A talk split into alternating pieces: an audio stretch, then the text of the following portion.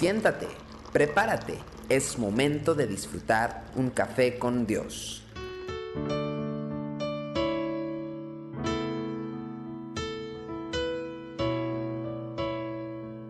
Bienvenidos a Café con Dios. Efesios 5:18 dice, no os embriaguéis con vino, en lo cual hay disolución, antes bien, sed llenos del Espíritu.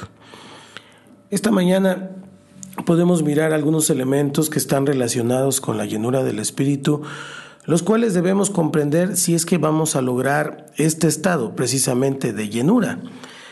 Y en primer lugar, podemos afirmar que Dios desea llenarnos de su Espíritu. Eso lo tenemos que tener muy claro. No debe existir duda al respecto de este tema, Dios desea llenarnos de su espíritu. No es necesario clamar, insistir, patalear para que nos conceda este estado espiritual. Cristo le dijo a sus discípulos en el capítulo 11 de Lucas y versículo 13 dice, pues si vosotros siendo malos sabéis dar buenas dádivas a vuestros hijos, ¿cuánto más vuestro Padre Celestial dará el Espíritu Santo a los que se lo pidan?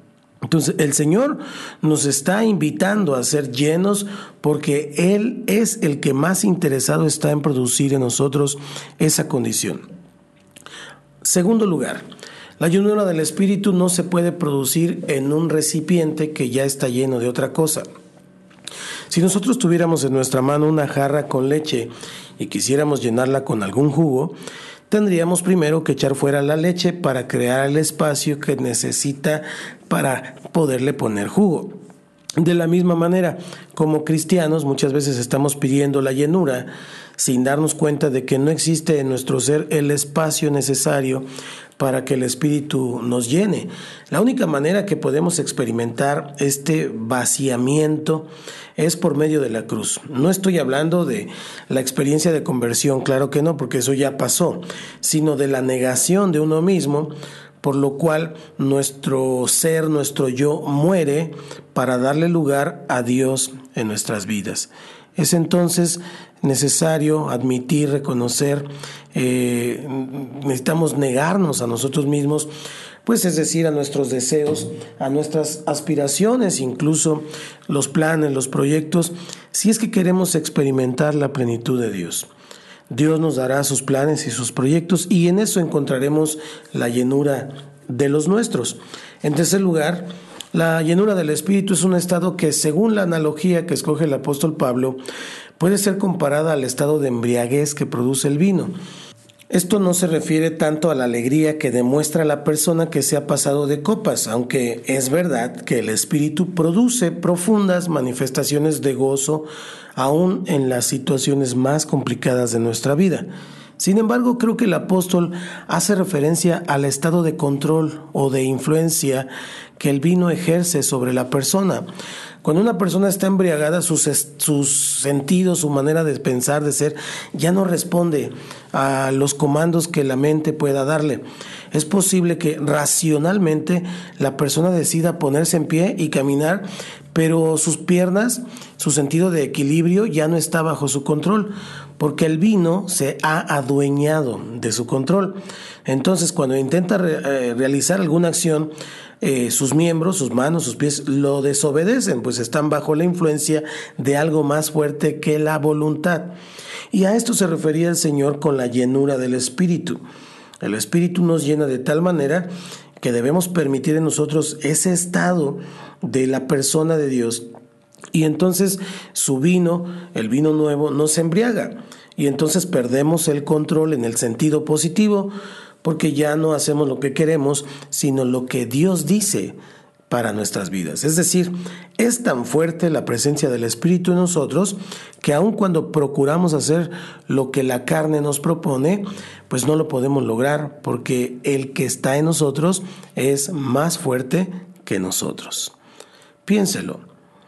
Cuando terminaron de orar, dice Hechos capítulo 4, versículo 31, y 33 dice, cuando hubieron orado, el lugar en que estaban congregados tembló y todos fueron llenos del Espíritu Santo y hablaban con denuedo la palabra de Dios.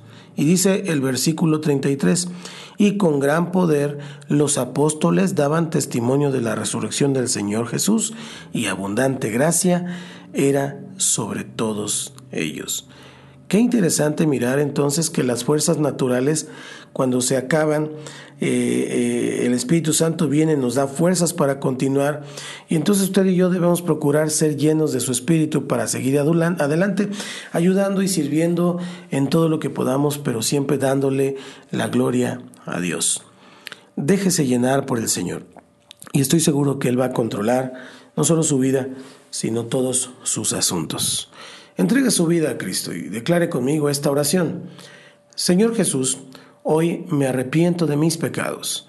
Yo te abro mi corazón y te recibo como mi Señor y Salvador. Por favor, entra en mi vida y hazme la persona que tú quieres que yo sea. Te lo pido en el nombre de Cristo Jesús. Amén. Desde el Centro Cristiano Yautepec estamos transmitiendo por medio de alientoradio.com Café con Dios. Por favor, búsquenos en Facebook y estamos en las redes sociales y las plataformas como Spotify, Spreaker, YouTube, SoundCloud y muchas otras donde puede encontrarnos para que comparta con sus amigos, con sus eh, familiares, lo que la palabra de Dios nos invita.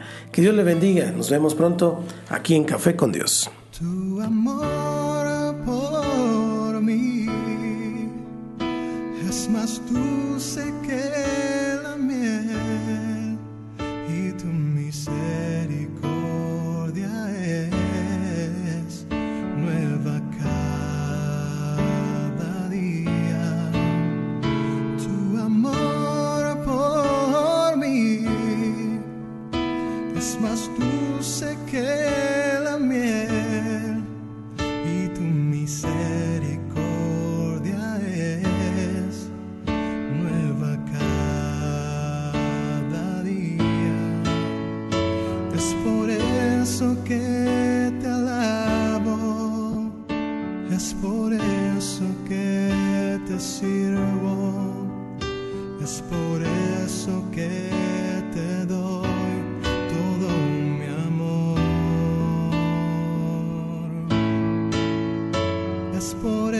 eso que te alabo, es por eso que te sirvo, es por eso que te doy todo mi amor.